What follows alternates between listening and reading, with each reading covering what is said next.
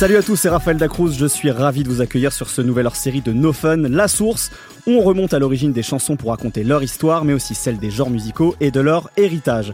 En 1995, Montel Jordan a connu un énorme succès avec son single This Is How We Do It, ode à la fête californienne. Un tube dans lequel le chanteur RB invitait les auditeurs à ramener le bon esprit à l'ancienne dans son refrain, un clin d'œil évident à l'inspiration première de son morceau. Les instruments joués au synthétiseur de This Is How We Do It étaient empruntés à un monument du rap old school, Children's Story, de l'anglo-new-yorkais Slick Rick, considéré comme l'un des plus grands récits fictionnels du rap. Sur un beat sautillant produit par ses soins, Slick Rick s'était lui aussi nourri d'une composition antérieure. Children's Story reprenait au piano à plusieurs moments neuf notes de Nautilus, titre aquatique du roi du smooth jazz, Bob James, passé à la postérité comme l'un des plus samplés de l'histoire du rap. Du jazz au New Jack Swing, c'est 20 ans de musique dont nous allons suivre le flow avec un équipage de connaisseurs passionnés pour échanger, débattre et se rencontrer.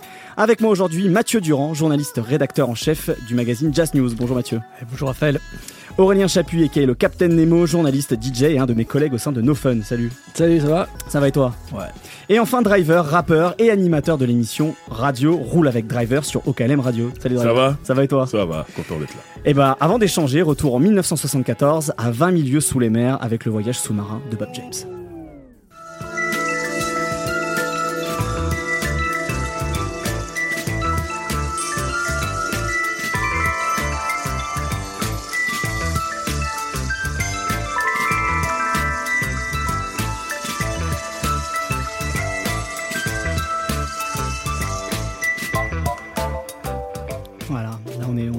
Les flots sous-marins, on est dans les failles abyssales de, des océans avec euh, ce morceau de Bob James sur son premier album One, sorti en 1974. Et c'est avec toi Mathieu qu'on va en parler. Euh, ce morceau Nautilus. Alors, est-ce qu'on peut peut-être revenir un petit peu sur qui était Bob James, justement, en, 1970, qui, est un petit peu ce musicien? Ouais, en fait, c'est un, un, personnage un petit peu, euh, on va dire, une sorte d'électron libre euh, du jazz. En fait, il a commencé un peu dans le free jazz, notamment. Il a été repéré et découvert par Quincy Jones, qui lui a vraiment mis le, pied à l'étrier. Il dit toujours, c'est grâce à Quincy Jones que, que je suis là. Et en plus, ce qui est drôle, c'est que Quincy l'avait découvert dans un tremplin de jeunes dans, dans, dans, sa fac, je crois, ou son collège. et il l'a toujours aidé. C'est toujours lui qui l'a mis sur plein de plans, euh, notamment quelque chose qui l'a beaucoup aidé, c'est qu'il a été pianiste de Sarah Vaughan, la, grande chanteuse. Mhm. Euh, voilà, et il dit toujours voilà, euh, Quincy Jones et Sarah Vaughan, c'est ma carte de visite. Chaque fois que j'arrivais quelque part, on me disait, je disais Quincy Jones et c'était bon, je pouvais jouer, je pouvais m'en sortir. C'est pas mal sur le CV. Voilà, c'est plutôt sympa. Et, Quincy, voilà, il a toujours aidé. Et notamment donc en 74 là, il est sur un, label qui s'appelle CTI, qui est un grand label de, jazz à l'époque, notamment qui qui a un peu créé ce qu'on a appelé après le, le smooth jazz d'une certaine manière. Et ce qui est marrant, c'est que ce label en fait est créé par un, un homme qui s'appelle Creed Taylor, d'où le nom, Creed Taylor euh, Incorporation, je crois. Et euh, Creed Taylor, juste avant, avait quand même créé le label Impulse. Donc peut-être le plus grand label de jazz, euh, le label bah, notamment de Coltrane, etc. etc. Euh, donc c'est quelqu'un qui s'y connaît plutôt, plutôt pas mal et euh, qui a connu le succès, hein, puisque Impulse c'était un label qui, avait, qui à l'époque connaissait le succès. Aujourd'hui encore, John Coltrane est en tête des ventes avec son inédit sur le label Impulse. Donc décidément, il a, il a pas mal de chance. Grand label, quoi. Voilà. Et, et donc il crée ce label qui est un label un petit peu plus détendu. L'idée c'est vraiment de faire un jazz un peu plus accessible, très mélodieux, avec du groove pour danser, etc. Et il prend dans, dans ses, dans ses dans ses bagages euh, notre ami Bob James comme arrangeur. Au début, il est juste arrangeur. Il lui dit voilà, t'arranges, tu, tu, tu gères. Donc en fait, il a un peu la direction artistique euh, du label notamment, notamment d'un saxophoniste qui s'appelle euh, Grover Washington Jr. Voilà, notamment le fameux Jazz the Two of Us, voilà, voilà, Et voilà, donc il est un peu derrière Grover Washington. Et là, à un moment, Bob James lui dit bah écoute, tiens, tu veux pas faire ton album à toi? Et lui se dit ouais, why not? Il est pas hyper chaud au final. Il se dit pourquoi pas? Et en fait, lui se dit bah génial. En fait, je vais m'en servir comme une sorte de démo, comme une sorte de carte de visite, parce que mon rêve, euh, c'est d'être dans le monde du cinéma. Et en fait, si on écoute bien l'album euh, One de, Bob James, il y a vraiment une ambiance très cinématographique, hein, notamment mm. le premier titre. On a vraiment l'impression d'être dans, un film. Euh, et d'ailleurs, ça va marcher puisqu'il va être pris sur, euh, sur pas mal de films, notamment quand même un film de Scorsese qui s'appelle La valse des pantins. après, il, bon, il sera pris évidemment dans plein de BO, etc. Dans Breaking Bad, il y a des morceaux de lui, etc. Voilà, donc ça va être quelqu'un qui va vraiment rentrer dans ce milieu-là grâce à cette petite démo, cette petite carte de visite qui était cet album One. Et puis en plus, sur cet album, il s'entoure, il s'entoure de, de musicien de talent. Euh, tu parlais de Grover Washington Jr. Euh, avec qui il va travailler. Et puis là, euh, notamment sur ce morceau, on entend la batterie d'Idris Mohamed et également la basse de Gary King. Et je pense que c'est très important pour ce dont on va parler après, d'avoir ces musiciens avec lui. Oui, c'est ça. En fait, il faut savoir que CTI, c'était vraiment une famille de musiciens. il y avait toute une bande qui jouait sur tous les albums des uns des autres. notamment sur l'album, il y a un, homme au, conga qui s'appelle Raph McDonald, qui sera connu parce qu'en fait, ces, ces congas, ces cloches seront repris souvent en sample, notamment par Run DMC, etc. Donc en fait, il y a notamment une petite guéguerre. Il raconte ça, Bob James, de savoir qui a les droits de quoi, parce que du coup, sur certains morceaux, c'est Raph McDonald qui reprend les droits. Sur d'autres morceaux, c'est Bob James. Euh, donc voilà, c'est vraiment toute une famille. Et notamment, d'ailleurs, Bob James sera euh, le directeur artistique des, albums euh, d'Idris Mohamed, notamment un super album qui s'appelle Power of Soul. Incroyable album. Voilà. Et donc, bah, c'est Bob James qui était à la direction artistique. Donc souvent, il faut bien regarder sur vos, sur vos livrets de pochette. Il y a souvent marqué Bob James, il est souvent là. Et qu'est-ce qui fait alors du coup de ce morceau Nautilus un morceau remarquable d'après toi? Alors ce qui est le plus drôle, c'est que pour Bob James lui-même, c'est pas du tout un morceau remarquable. Et il le dit, il dit, souvenez-vous donc à l'époque il y avait des, des, vinyles, donc il y avait face A, face B. Et il dit souvent on mettait en, pour nous le meilleur morceau sur le numéro 1 de la face A et sur le numéro 2 de la, euh, sur le numéro 1 de la face B. Donc c'est-à-dire sur euh, One, c'est-à-dire le numéro 1 et le numéro 4. Et Nautilus pour lui, c'est vraiment un morceau qu'il fallait arracher à la fin vite fait en se disant bon, en fait, euh, je fais pas mal de reprises sur ce truc, il faudrait peut-être que j'ai les droits d'auteur. Donc je vais composer un groove. C'est vrai qu'on va parler de, de sample après, c'est vrai que lui par exemple, il a beaucoup repris de la musique classique sur sur sur plein de morceaux en fait où il en fait des sortes de trucs un peu de free jazz, de smooth jazz justement, de versions de, de, grands classiques de, la, de, la musique. C'est ça qui est étonnant, c'est qu'il est resté euh, il, reste un peu dans l'histoire comme un peu un des inventeurs du smooth jazz qui est bon pour nous les gens du jazz c'est un peu voilà le, jazz commercial ouais, et euh, ascenseur quoi. voilà c'est ça. Euh, et donc du coup alors qu'effectivement sur ces albums si on les écoute vraiment il y a plein de, choses où il tente des, il tente plein de choses. Et effectivement il reprend bah, notamment sur One du Mussorgsky qui est quand même pas non plus le mec de musique classique le plus facile du monde. Et lui il en fait un morceau plutôt accessible pour tout le monde. Donc il a ses volontés là voilà. Sur le sur Bob James 2 il reprend Bizet euh, l'Arlésienne, etc. Donc en fait, il a, il a, quand même cette, cette volonté de recherche. Euh, et au final, il est euh, comme souvent les inventeurs d'un style, malgré lui inventeur de smooth jazz, mais lui, il voulait pas faire ça. Ce qu'il raconte, c'est qu'en fait, Nautilus pour lui, c'était juste un bon groove pour improviser. Voilà. Il se dit bah voilà, on va c'est un, c'est un super groupe pour improviser et, et, chercher, s'amuser, se faire plaisir.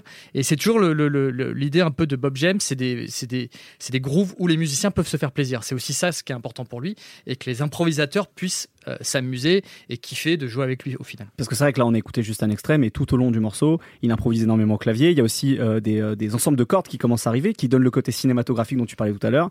Pour le coup, on imagine Nautilus il y a ce côté un petit peu euh, voyage sous-marin comme ça. On a l'impression vraiment de suivre une, sorte d'aventure jusqu'à la remontée à la surface où là ça redevient plus joyeux comme on l'a entendu euh, là sur, euh, sur, sur la boucle qu'on a entendu. Mais c'est important ce que tu dis parce qu'en plus effectivement lui se considère d'ailleurs plus comme un arrangeur que comme un pianiste. Bob James, quand on lit ses interviews, c'est quelqu'un de très très modeste hein, qui va toujours dire je suis pas un très bon pianiste, je suis pas un excellent musicien, c'est pas super ce que je fais, mais c'est pas mal, ça me fait plaisir qu'il y ait les, jeunes du hip-hop qui soient intéressés à moi. C'est quelqu'un d'assez modeste. Alors peut-être il fait semblant, mais il a l'air sincèrement modeste et il se considère vraiment avant tout comme un arrangeur. C'est ça son truc. Et c'est bah, faut savoir donc qu'il est l'élève de Quincy Jones d'une certaine manière, avec cette volonté aussi d'être dans les musiques de film, donc avec cette volonté de diriger euh, des orchestres, de diriger plein d'instruments et d'être un peu comme ça au, centre de tous les musiciens. Et au final, il joue ou il joue pas, c'est pas si important pour lui. Même s'il a, il dit qu'il adore le piano, etc. Mais disons que voilà, là il est arrangeur et euh, il met en valeur les musiciens avec qui il est. ce qui est amusant, c'est que tu dis, euh, il trouve ça plutôt amusant que, que des jeunes de, du, à l'époque du hip-hop allaient chercher ses, samples. Et en même temps, il a été assez intransigeant généralement avec les gens qui déclaraient pas les droits justement. ça a été un des, euh, un des premiers, je crois, avec avec James Brown justement, à aller chercher des procès dès qu'on dès qu'on déclarait pas de samples notamment. Bah ça, c'est vraiment le sujet, le sujet tabou de tous les jazzmen. Moi, chaque fois que je fais des interviews avec des grands du jazz, si on leur parle de ça, ils partent en vrille euh, notamment Ahmad Jamal. Euh, mhm. Il est toujours euh, vraiment, c'est horrible. Dernièrement, j'étais avec Jacques de Jonette, le batteur de Miles Davis et de Qui j'arrête, etc. Et je lui ai parlé de certains samples et il m'a dit, mais ces petits enfoirés qui me piquent et qui me payent pas, etc. bah, vraiment, pour eux, c'est très dur parce que eux, ils ont tellement été dans un truc où ils ont appris pendant tellement d'années, où il y a quelque chose dans le jazz d'initiatique, voilà, où on, se transmet de génération en génération des savoirs, etc. Que pour eux, se faire piquer comme ça, c'est assez dur pour eux. Mais après Bob James, maintenant, je pense qu'il a un peu mis d'eau dans son vin et mine de rien, il le dit. Euh, je lisais une interview euh, qui est sur internet qui est vachement bien de Wax Poetic mhm. où il explique vraiment euh, tout ça et il dit sincèrement, il dit c'est ça qui me fait vivre. C'est ça pour c'est pour ça aussi que je suis encore en tournée aujourd'hui alors que finalement j'aurais pu être un musicien qui tourne presque plus puisque finalement mes albums sont pas trop non plus restés dans, dans, la, dans la postérité. Donc il se rend compte quand même que sans ça, bah, on parlerait plus de Bob James euh, aujourd'hui. Donc il, il, se rend compte, il se rend compte quand même que euh, grâce à eux, grâce à tous ces, ces musiciens de, de, de hip-hop, eh ben, ils restent dans l'histoire. Nas avait eu cette phrase incroyable d'ailleurs, je crois que c'était sur l'album Hip Hop Is Dead où il disait j'aurais pu faire un album entier en prenant juste des boucles à chaque fois de, de, de, euh, Nautilus pour faire un album entier, ouais. morceau par morceau. Euh, je crois que toi aussi c'est un musicien et, et, un label que, que tu aimes beaucoup, Nemo, c'est ça? Euh, Ouais, ouais, bien sûr. Euh, bah, il est très important dans la structure en fait du début euh, du hip-hop parce que, comme le disait à l'instant euh, Mathieu, euh, c'est important d'avoir des breaks, des grooves sur lesquels tu peux, tu peux finalement improviser. Et comme tu improvises euh, du piano, tu improvises du rap en fait. Et les premiers DJ puis les premiers rappeurs cherchaient des, des breakbeats qui pouvaient tourner en boucle.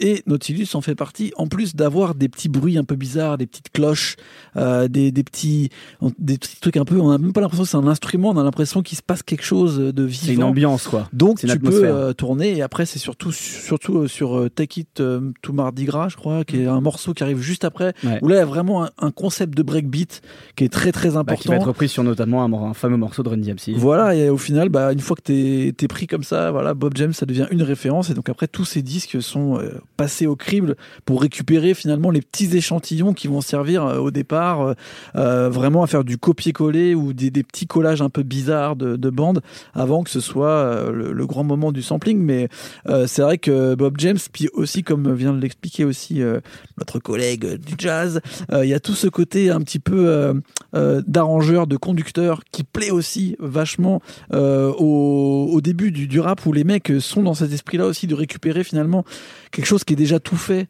avec une ambiance qui est déjà particulière. C'est pas juste trois instruments qui sont ensemble. Il y a vraiment une recherche de, de, de texture en fait musicale et c'est plus ça que, que, vont chercher à mon avis les rappeurs au départ euh, dans tout ça. Mathieu, non, je pense qu'au final justement le fait que Bob James ne soit pas si connu que ça ouais. a aidé puisqu'au final c'est plus facile de Bien prendre sûr. des sons d'un mec pas connu que de prendre du Coltrane ou du Miles Davis où on sait que logiquement les gens vont venir récupérer les droits à un moment ouais. au tout début ça devait être pratique qu'il soit pas si connu bah, c'était d'ailleurs ça que recherchait parce qu'on sait que par exemple les premiers DJ comme Africa Mobata ou Master Flash carrément enlevaient les étiquettes des breaks et quand tu avais un breakbeat qui était inconnu tout le monde faisait genre waouh c'est quoi ce truc? Et le fait que Bob James c'était des un peu de trucs un peu initiés ça avait un peu marché mais pas euh, grand public il y avait moyen euh, d'avoir comme ça des breakbeats euh, inconnus qui sont après des trucs que tu te passes sous le manteau, comme on voit dans, dans par exemple la série euh, sur Netflix. Breakdown, euh, voilà, The Get Down, pardon. The Get Down, où tu les vois un petit peu essayer de trouver le breakbeat euh, qui euh, qui permettra de, de, de, de casser la foule parce qu'il est inconnu et il fait danser tout le monde absolument.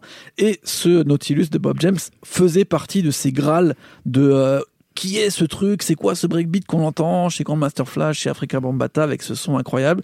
Donc c'est devenu mythique, mais quasiment euh, presque sans lui, et ça va être repris des millions ouais, de fois. Il y en a énormément. Euh, si, et... si, vous avez l'occasion, vous allez googler ça, vous allez sur euh, Who Sampled et vous verrez le nombre de reprises. ce qui est intéressant, en plus, c'est vraiment les différents échantillons qui sont pris. Ouais. Ça veut dire que c'est pas tout le temps la même chose qui est pris. Des fois c'est les batteries, des fois c'est la basse, euh, des fois c'est les clochettes, euh, des fois c'est juste les, les, enfin, c'est les différentes mélodies un peu étranges qui se retrouvent à des, à des endroits très particuliers dans les morceaux. Très bien. Et eh ben écoutez, je vous propose qu'on reste avec Nemo euh, pour pour euh, rester aux, aux commandes du Nautilus justement. Allez. Et on va parler euh, tout de suite d'une des reprises et peut-être l'une des reprises les plus, les plus bizarres, les plus originales de, de ce sample de, de, Bob James. Et on va écouter tout de suite Children's Story de Slick Rick. Once upon a time not long ago when people wore pajamas and lived life slow where laws were stern and justice stood and people were behaving like they ought to good there lived a little boy who was misled by another little boy and this is what he said Me and you tonight, we're gonna make some cash, robbing old folks and making the dash. They did the job. Alors on est 14 ans après Nautilus, on est en 1988, on est en plein New York. Le rap euh, commence à fourmiller un peu partout et donc il y a ce cet anglo-new-yorkais euh, avec un accent un peu bizarre, Slick Rick, ce personnage sort son premier album après euh, quelques singles et euh, bah, le morceau peut-être le plus emblématique de cet album, c'est Children's Story. Euh, Est-ce que peut-être tu peux re, re, nous resituer qui était Slick Rick euh, justement à, à ce moment-là, à la fin des années 80 dans, dans Ouais, bien sûr. Bah, c'est marrant, on peut faire un parallèle avec Bob James où on disait que c'était Quincy Jones qui l'avait découvert euh, dans un un télécrochet peut-être ou en tout cas dans son lycée etc là c'est exactement pareil. Euh, Slick Rick euh, c'est un mec qui rappe euh, sur le banc de son école avec notamment ses potes du Kangol Crew Dana Dane et tout mais qui rappait un petit peu dans son lycée. Et euh, Doogie Fresh un mec qui commençait déjà à être connu euh, notamment pour ses performances de beatbox dans les années euh, 80 début 80 84 85 on va dire le découvre pendant euh, un challenge comme ça de, rappeur et dit vas-y t'es excellent viens on fait quelques scènes ensemble Doogie Fresh avait déjà pas mal de, de scènes donc il l'invite à venir faire un, rap sur euh, un beatbox à lui. Et en fait c'est là que va se passer la magie avec deux morceaux qui vont être enregistrés en fait en live. Parce qu'à l'époque euh, la musique rap c'est pas une musique vraiment de studio c'est une musique de live. Un truc qui se passe dans la rue un truc qui se passe dans les blocs parties. Et euh, il va y avoir en fait un maxi qui va être enregistré entièrement en live, qui va être The Show et Ladi Ladi, deux morceaux qui vont être légendaires pour les gens. Ils connaissent les lives par cœur, alors que c'est des morceaux euh, genre sans refrain, c'est des freestyles en fait de Ricky D à l'époque qui s'appelle donc euh, Ricky D, euh, avant il s'appelait Slick Rick, qui est genre un, un- un mec qui a un petit peu inventé le, le rap clair, c'est-à-dire qu'à une époque où c'était un peu le, le rap était très haché et euh, très particulier, un peu avec des, des on va dire des, des rimes qui étaient très tranchées.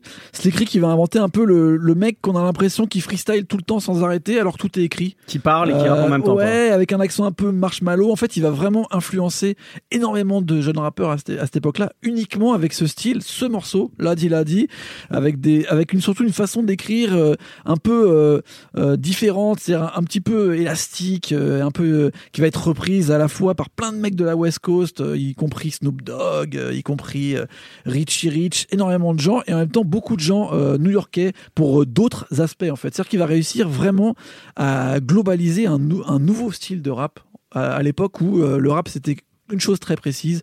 Là, il va, il va complètement ouvrir les synapses de plein de gens et ça va être vraiment un, tremblement de terre juste sur un morceau qui est un enregistrement de live qui va euh, se, se passer de, cassette en cassette, de morceau en morceau. Euh, il va avoir d'ailleurs du mal à trouver euh, une signature parce que tout le monde considère que l'énergie, elle se fait entre Doogie Fresh et Slick Rick. Et en fait, ils s'entendent pas vraiment. Ils ont fait deux, trois morceaux ensemble, mais ils veulent pas continuer ensemble. C'est pas un duo, en fait. Doogie Fresh, il a sa carrière. Pour lui, c'était Doogie Fresh and de Get Fresh Crew, je sais pas quoi. Et Slick il est pas dedans, en fait. Donc, quand Slick euh, signe, il fait, ouais, mais nous, on veut euh, Ladi Ladi, en fait. Et donc, il va mettre pas mal de temps. C'est pour ça qu'entre 85, Ladi Ladi, et 88, l'album, euh, il va y avoir un peu de, de moments où Slick Rick va un peu essayer de trouver sa patte, sa vraie euh, énergie, qui est pas forcément celle de, de Ladi Ladi. Euh, Et il arrive à signer sur un grand label. il signe sur, chez Def Jam parce qu'en en fait, il y a Russell Simons qui est son Rush Management, qui est son, qui est son management de l'époque. Il a pris absolument tout le monde. hein. Dès que tu commences un peu à marcher, t'es chez Rush à l'époque. Et en fait, c'est un problème. C'est pour ça que l'album met autant de temps à se faire. C'est que euh, bah, Russell Simons, à ce moment-là, il bosse beaucoup avec Rick Rubin. Il bosse beaucoup surtout avec les frères Shockley qui bossent le son Public Donc le Bomb Squad en fait. Le Bomb Squad et euh, Slick Rick, ça l'intéresse pas du tout. Il veut pas ça en fait. Ils Il sont veut- quand même sur l'album, ils produisent des morceaux sur bah, l'album. D'ailleurs, c'est un truc que Slick Rick n'aime pas trop qu'on le dise ça parce qu'il dit euh, je sais pas à quel moment ils se sont retrouvés sur le En fait, sur les crédits Ils alors la- que l'arrangement ou du mix, peut-être un peu, tu vois, mais pour lui, il avait une vision et c'est ça qui est intéressant justement sur Children's Story, c'est que c'est Slick Rick qui produit Exactement. le morceau et que c'est un, un- un truc un peu artisanal, c'est-à-dire que lui il se dit mon meilleur morceau c'est Ladi Ladi.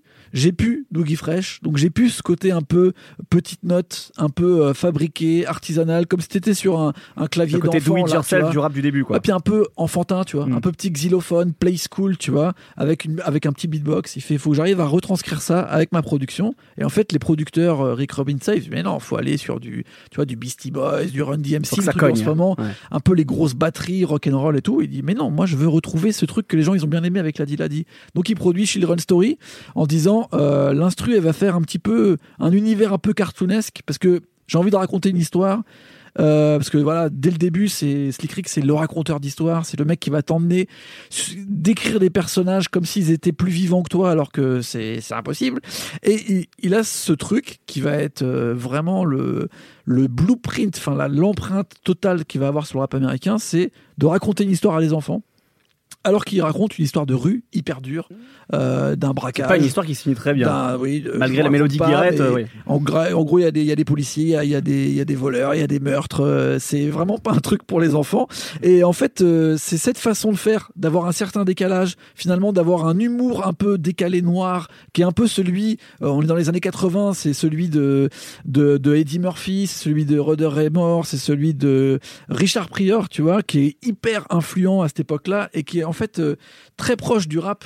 Sauf que euh, euh, clairement, c'est pas encore un truc mainstream. Donc Slick Rick, il arrive à récupérer tout ça et en faire un petit morceau de 5 minutes qui va être tellement important alors qu'il paraît très simple. Et il y a des gens aussi différents que Will Smith ou Nas ou Snoop Dogg, euh, même Eminem, qui vont souvent le prendre en référence, même Kendrick Lamar il n'y a pas très longtemps, euh, des bouts de phrases, des façons de d'écrire, des façons de de d'amener une histoire en fait qui viennent entièrement de Children's Story de Slick Rick. Et d'ailleurs, sur le dernier album de Nas, on retrouve encore une boucle du Children's Story avec le morceau Capture the Kids. Donc C'est voilà, c'est hyper intéressant. C'est sûrement un des, des, des morceaux qui, qui, va, qui va débloquer plein de verrous pour euh, beaucoup de rappeurs qui vont rêver juste après. Je pense que tu rajoutes Slick Rick et peut-être un mec comme Rakim ou un mec comme Big Daddy Kane et t'as un trio de d'ouverture vers un rap euh, nouveau dans lequel tous les gens qu'on écoute maintenant ont pris leur source.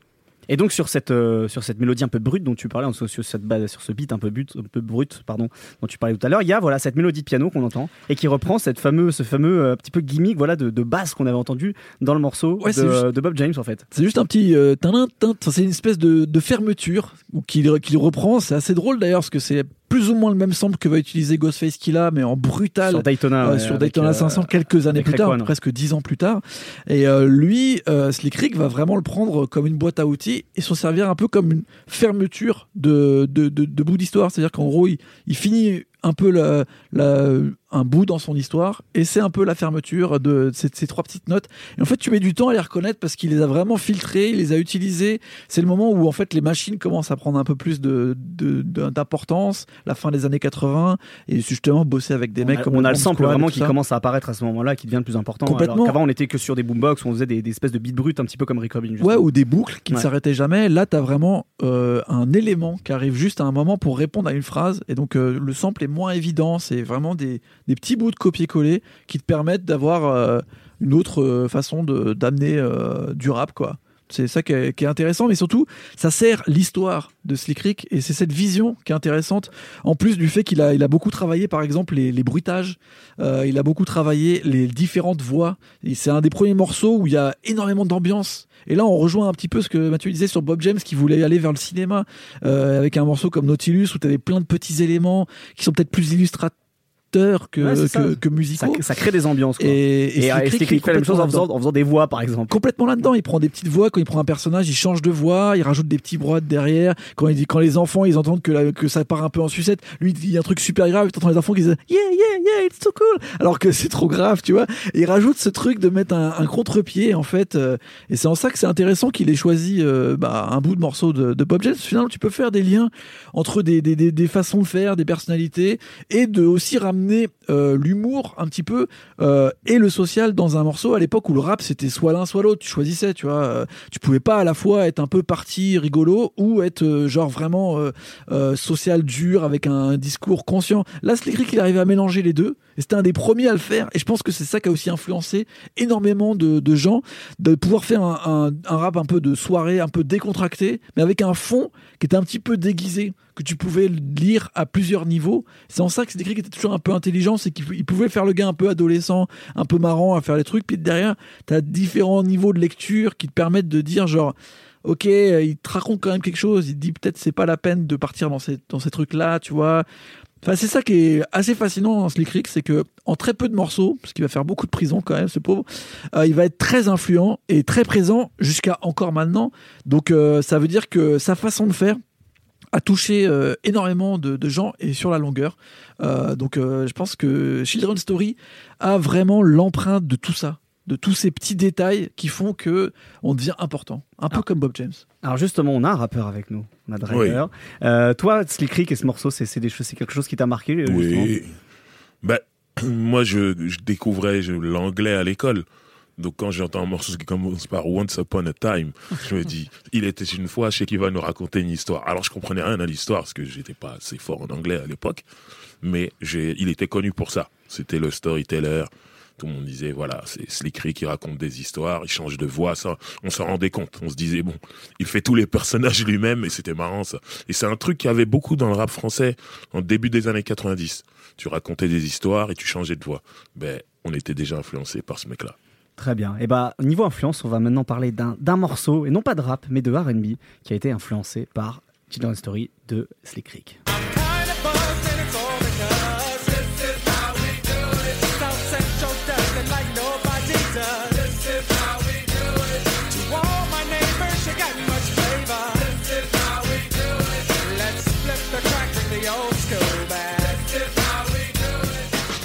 Là, c'est complètement étouffé, mais si vous tendez bien l'oreille, on entend cette petite boucle de piano de temps en temps qui arrive dans le refrain. Mais c'est complètement étouffé par la production d'O.G. Pierce. on va parler de ce morceau de Montel Jordan avec toi, Driver. Mhm. Euh, là, on est en 95 et donc c'est le gros single de, Montel Jordan. Est-ce que, euh, un petit peu comme on l'a fait euh, précédemment avec nos collègues autour de la, table, tu peux nous présenter qui était Montel Jordan à ce moment-là? Montel Jordan, déjà, il est tout nouveau quand il arrive. Ça, c'est son tout premier single qui va euh, annoncer son premier album. Mais il y a tout un contexte en fait. On est en 95 et euh, ce qui marche le, au niveau du rap, c'est la West Coast. C'est Death Row depuis 1992 avec Dr. Dre, Snoop, Dogg Pound. C'est eux qui tiennent le marché vraiment. Donc du coup, euh, un label comme Def Jam, qui est un label new-yorkais, eux ils se sont dit bon, il faut qu'on aille récupérer ce qu'on peut récupérer de la West Coast, vu que Death Row est déjà sur place. Donc ils ont récupéré des gens comme Warren G, mhm. Domino, South Central Cartel, euh, J.O. Felony. Voilà, là ils ont ils ont une bonne partie de la West Coast. Ils les ont sortis avec succès. Surtout Warren G notamment. Voilà, Warren G c'était la folie. Et ils ont fait ça sous le label Def Jam West. Et, si je peux me permettre une anecdote ouais. sur Warren G, c'est que son grand morceau Regulate reprend un sample de Bob James. Voilà, c'est incroyable. Exactement. Et euh, euh, le truc, le truc qui est, qui est fou, c'est que du coup, Def Jam, ils sont sur une lancée, ils se disent bon, Def Jam West, ça se passe bien. Maintenant, on va, on va faire créer une section vraiment R&B qui va s'appeler Def Soul chez Def Jam. Et euh, ils signeront donc Montel Jordan dessus. Donc c'est en fait c'est le premier artiste de, de, de, ce label. Ouais, en fait? Il y a Montel Jordan, il y a Drew Hill, il y a mhm. Kelly Price. Il, il doit en avoir d'autres, mais en tout cas les plus gros c'était eux à ce moment-là. Et ce qu'ils font avec Montel Jordan et ce morceau This Is How We Do It, c'est qu'ils synthétisent beaucoup de choses. Ils ont ce chanteur Montel Jordan, qui est un chanteur de R&B, mais qui vient de South Central, un ghetto de Los Angeles, donc qui a toute cette imagerie West Coast quand même. Euh, en même temps, il, est chez Def Jam, il est signé sur ce label new-yorkais Def Jam, et ils vont reprendre le morceau de Slick Rick, entre guillemets, même si c'est Bob James d'abord, ils reprennent ce morceau de Slick Rick, qui lui-même était signé chez Def Jam, mhm. donc pour avoir les droits, tout ça, c'est pas compliqué, mais le truc le plus important, c'est que dans la fin des années 80, Slick Rick est allé faire une tournée dans tout le pays mhm. et il est parti à Los Angeles. Et euh, le concert qu'il a fait là-bas a marqué énormément de gens euh, sur la West Coast. il me semble qu'il était en première partie de Run DMC. Il faut savoir que par exemple MC Ren de NWA, il clame partout que son rappeur préféré, ses rappeurs préférés, c'est Run DMC. Et c'est par rapport à ce concert-là. Et Snoop Dogg, lui, dit partout que c'est Slick Rick. Et euh, tout ce style qui vient de Long Beach, vraiment précisément de Long Beach, euh, euh, du côté de la West Coast, c'est-à-dire Snoop, Warren G, Twins, Dove Shack, Daz Dillinger, Ned Dogg, tout ça, c'est un rap très smooth par rapport à Compton, Compton, c'était l'NWA, où c'était beaucoup plus, agressif et tout ça, Kinty et tout. Comme disait Snoop Dogg, c'est laid. Voilà, ils ont un truc laid back, et en fait, tout vient de Slick Rick. Euh, quand Slick Rick il est venu jouer à Los Angeles, ils ont pris une claque. Et euh, d'ailleurs, dans le premier album de Snoop, il y a une reprise de Lodi Doddy qui est super bien faite d'ailleurs. Et voilà, il, il dédicace Slick Rick au début et, voilà, il, il, le cite tout le temps comme une inspiration. Et la façon de rapper de Snoop, c'est clairement Slick Rick. Warren G, c'est pareil. Tout Long Beach, c'est ça en fait. Donc en gros, on a Montel Jordan de South Central LA, on a Def Jam comme label, on a Slick Rick qui était signé chez Def Jam, donc euh, on peut reprendre sa musique sans problème, et on, a toute cette influence qu'il a sur la West Coast. On fait un morceau, ça sera le premier single de Montel Jordan. Et euh, ce qui est marrant, c'est que Montel Jordan est un chanteur et il peut pas s'empêcher de rapper dans le morceau. Et il commence par What's upon upon a a time, not long ago. C'est vrai que la première fois que je l'écoute, moi, même encore aujourd'hui, je suis il troublé. J'ai parfois l'impression que c'est Slick Rick Il qui limite la voix de Slick Rick carrément. Et Mm. voilà. Et, et, et ça, c'est beau. C'est-à-dire, ils rendent vraiment l'hommage. à- L'hommage à Slick Rick du début à la fin sur le morceau. Ils font pas que reprendre la musique. C'est-à-dire, on sent que Montel Jordan est fan parce que Slick Rick est venu chez eux faire ce concert et qu'il leur a mis une claque. On sent que musicalement, dans, dans la mélodie, on, on entend ces, ces cuivres, ces trucs joués au synthé, on entend évidemment la mélodie de piano inspirée par Bob James, Mhm. mais musicalement, il y a aussi quelque chose d'assez différent, ça se passe plutôt dans la rythmique. Ouais. Euh, alors on est en 95, mais il y, a, il y a presque une saveur un peu New Jack. Mais c'est- Ouais. c'est- c'est- pourtant, le New Jack, c'est c'est C'est fini, fini. ce C'est fini, ouais, clairement. Mais euh, il voulait faire quelque chose d'up tempo, il voulait faire un truc euh, vraiment pour faire danser les gens. Et à ce moment-là, ils disent que le New Jack c'est fini, ils laissent place à ce, qu'ils vont appeler le hip hop soul. Mais lui vraiment, il a voulu garder des rythmiques up tempo comme New Jack parce qu'il voulait vraiment faire une musique de house party avant même d'être une musique de boîte de nuit. C'était, on, on- on l'entend dans le refrain, il parle des voisins. Quand en boîte de nuit, tu parles pas de voisins. Donc voilà, il voulait vraiment faire un truc de house party. Et si on se rappelle bien, euh, House Party, c'était un film Mhm. avec Kid and Play. Euh, sur la danse, donc dans des, des, des soirées euh, organisées dans des, des appartements, des maisons, et euh, c'était à l'époque du New Jack Swing. Donc il y a un lien, tout ça, ils se sont dit oui, il faut qu'on garde le truc up tempo comme à l'époque des house party, et voilà. Donc ça, ça quand même, ça se différencie ce morceau-là de, de- du R&B qu'on commençait à entendre à l'époque, en tout Ouais, cas. ouais, ouais, clairement. Même si le reste de l'album n'est pas comme ça. C'est vrai. Le reste de l'album, c'est c'est le R&B qu'on entend à ce moment-là. Mais sur ce single-là, ils se sont dit bon, euh, on va faire un truc différent et de toute façon, on a on a le hip-hop avec Slick Rick dessus. Euh, Qu'est-ce qui fait, d'après toi, qu'au- qu'au- encore aujourd'hui, hein, ce titre-là, il est aussi important? Parce qu'on l'a entendu, par exemple, un mec comme Jazz Cartier, euh, qui est un rappeur qui vient, un rappeur-chanteur qui vient du Canada, reprendre ça. Ouais. On a vu aussi des rappeurs de la scène de Détroit reprendre aussi. euh, Il y a notamment le Payroll Giovanni sur le morceau avec This Is How We Move It, en parlant de la drogue. C'est comme ça qu'on qu'on bouge cette drogue. Euh, Qu'est-ce qui fait, d'après toi, qu'encore aujourd'hui, c'est un morceau aussi influent? Ben, il y a tout. Il y a vraiment tout dedans. C'est ce que j'expliquais. Ils ont réussi à synthétiser beaucoup de choses. Et même moi, j'anime énormément de soirées aujourd'hui. Et à chaque fois qu'on met ce morceau, c'est le feu, comme si c'était une nouveauté. Alors qu'on parle de 1995 quand même. Mais euh, il y a tout dedans. Et puis il y a le ce gimmick euh, euh, que j'appellerais euh, de manifestation. Tu vois ce que je veux dire? Le This is how we do it, c'est un truc que tu cries comme les gens qui manifestent dans la rue pour une cause et tout. Et les gens ils adorent ça en fait. C'est de ça qu'ils ont besoin soirée. chant rassembleur, en fait. voilà, c'est c'est ça ça. Ils crient, ils s'en foutent de tout ce qui est dit au milieu. Ils sont prêts à dire This is how we do it. Et c'est tout. Et quand t'as ça, quand t'as le gimmick, ça dure longtemps dans, dans, dans le temps, quoi. Ça dure, ça dure, ça dure. Tu peux le jouer pendant des décennies et des décennies. Les gens, ils savent qu'il faut dire This is how we do it à ce moment-là. Je pense que il a, sur le même album, il y a un morceau comme Something for the Honeys, que j'adore, qui est un super morceau, mais il n'y a pas le gimmick. Ouais. Donc les gens l'ont oublié. Il est marqué dans le temps. Ils disent oui, c'est un morceau à l'ancienne. Alors que ça, les gens, ils se le prennent comme si ça venait de sortir. Alors que il y a un son New Jack dedans quand même. Et, et, un, et, un, et un sample du rap des années 80. Bien sûr. En fait, c'était déjà nostalgique. Ouais, ouais. Avant l'heure, quoi. C'est fou. Ça veut dire, ouais, voilà, déjà en 95, les mecs se disent, ah, on va sampler un ancien, Slick Rick. c'est déjà un ancien pour eux, tu vois. On est, eux, ils parlent du début, d'aller sampler dans le début des années 4, dans la fin des années 80. Mhm. Donc pour eux, ils font déjà un pas en arrière. Aujourd'hui, on le joue, mais les gens se posent même pas la question. Moi, je vois des jeunes crier le refrain en soirée aujourd'hui. Si on leur dit, tu sais, ça s'est sorti en 95, ils vont péter un câble. Il y en a plein, ils vont dire, mais j'étais pas né. Et c'est ça qui est marrant. T'es quelle équipe, toi? T'es équipe This Is How We Do It ou Get It On Tonight? C'est un peu l'autre gros tube de la carrière de Montel Jordan. This is how we do it, mais Get It On Tonight, je l'ai saigné quand même. hein. C'est Ouais, quelque chose. C'est moins un hymne, on va dire. Ouais, non, c'est plus, c'est plus laid back, c'est plus tu écoutes en voiture et Mm. tout, mais les meufs, elles adorent ce morceau. Mais si tu le mets en soirée, les gens, ils sautent pas. Ah bah oui, c'est ça. This is how we do it, ça va vraiment, c'est up tempo, ça va, ça va vite.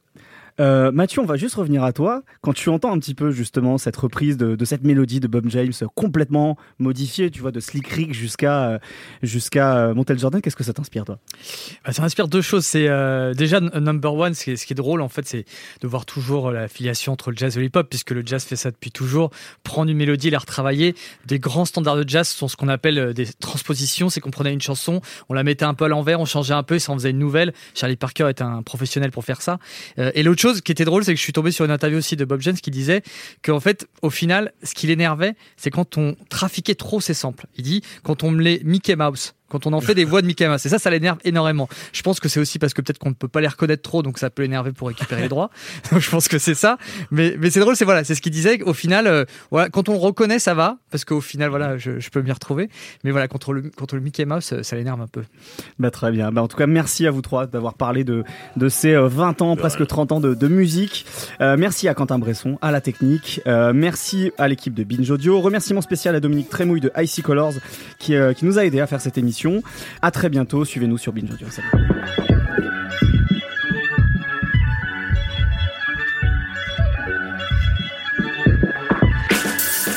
Binge.